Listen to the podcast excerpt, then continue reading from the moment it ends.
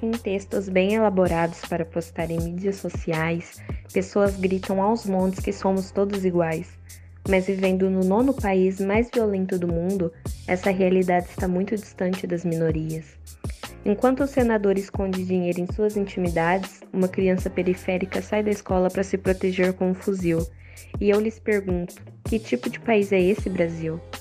Ao quebrar vidraças de um estabelecimento preconceituoso, racista e intolerante, pessoas agredidas pelos punhos da sociedade privilegiada são chamadas de bárbaras.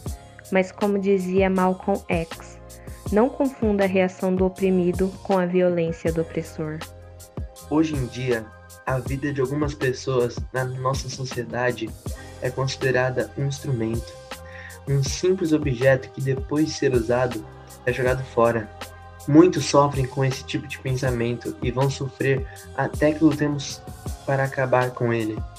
Como já dizia a canção, vem, vamos embora, que esperar não é saber, quem sabe faz na hora, não espera acontecer.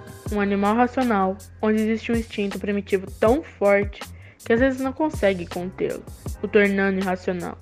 Esse instinto primitivo, como a sociedade doente, faz com que existam selvagens andando ao nosso lado. Sem ao menos que percebamos em um piscar de olhos se você tem algo que ele não goste. Pronto. Você é um alvo. Você tem que fugir. Correr como uma presa corre do seu predador. Fugir pela sua vida e acabar indo sem pensar a um lugar que, sem querer, acaba sendo o seu ponto final. Mas quer saber? Nada disso importa. Tanta gente lutando e você criticando uma cota. O mundo está se tornando cada vez mais egoísta, com pessoas no poder que se importam menos com o povo e mais com suas próprias fortunas. Sendo julgados apenas pela sua vestimenta e cor racial, o ser humano mata e esconde o pau.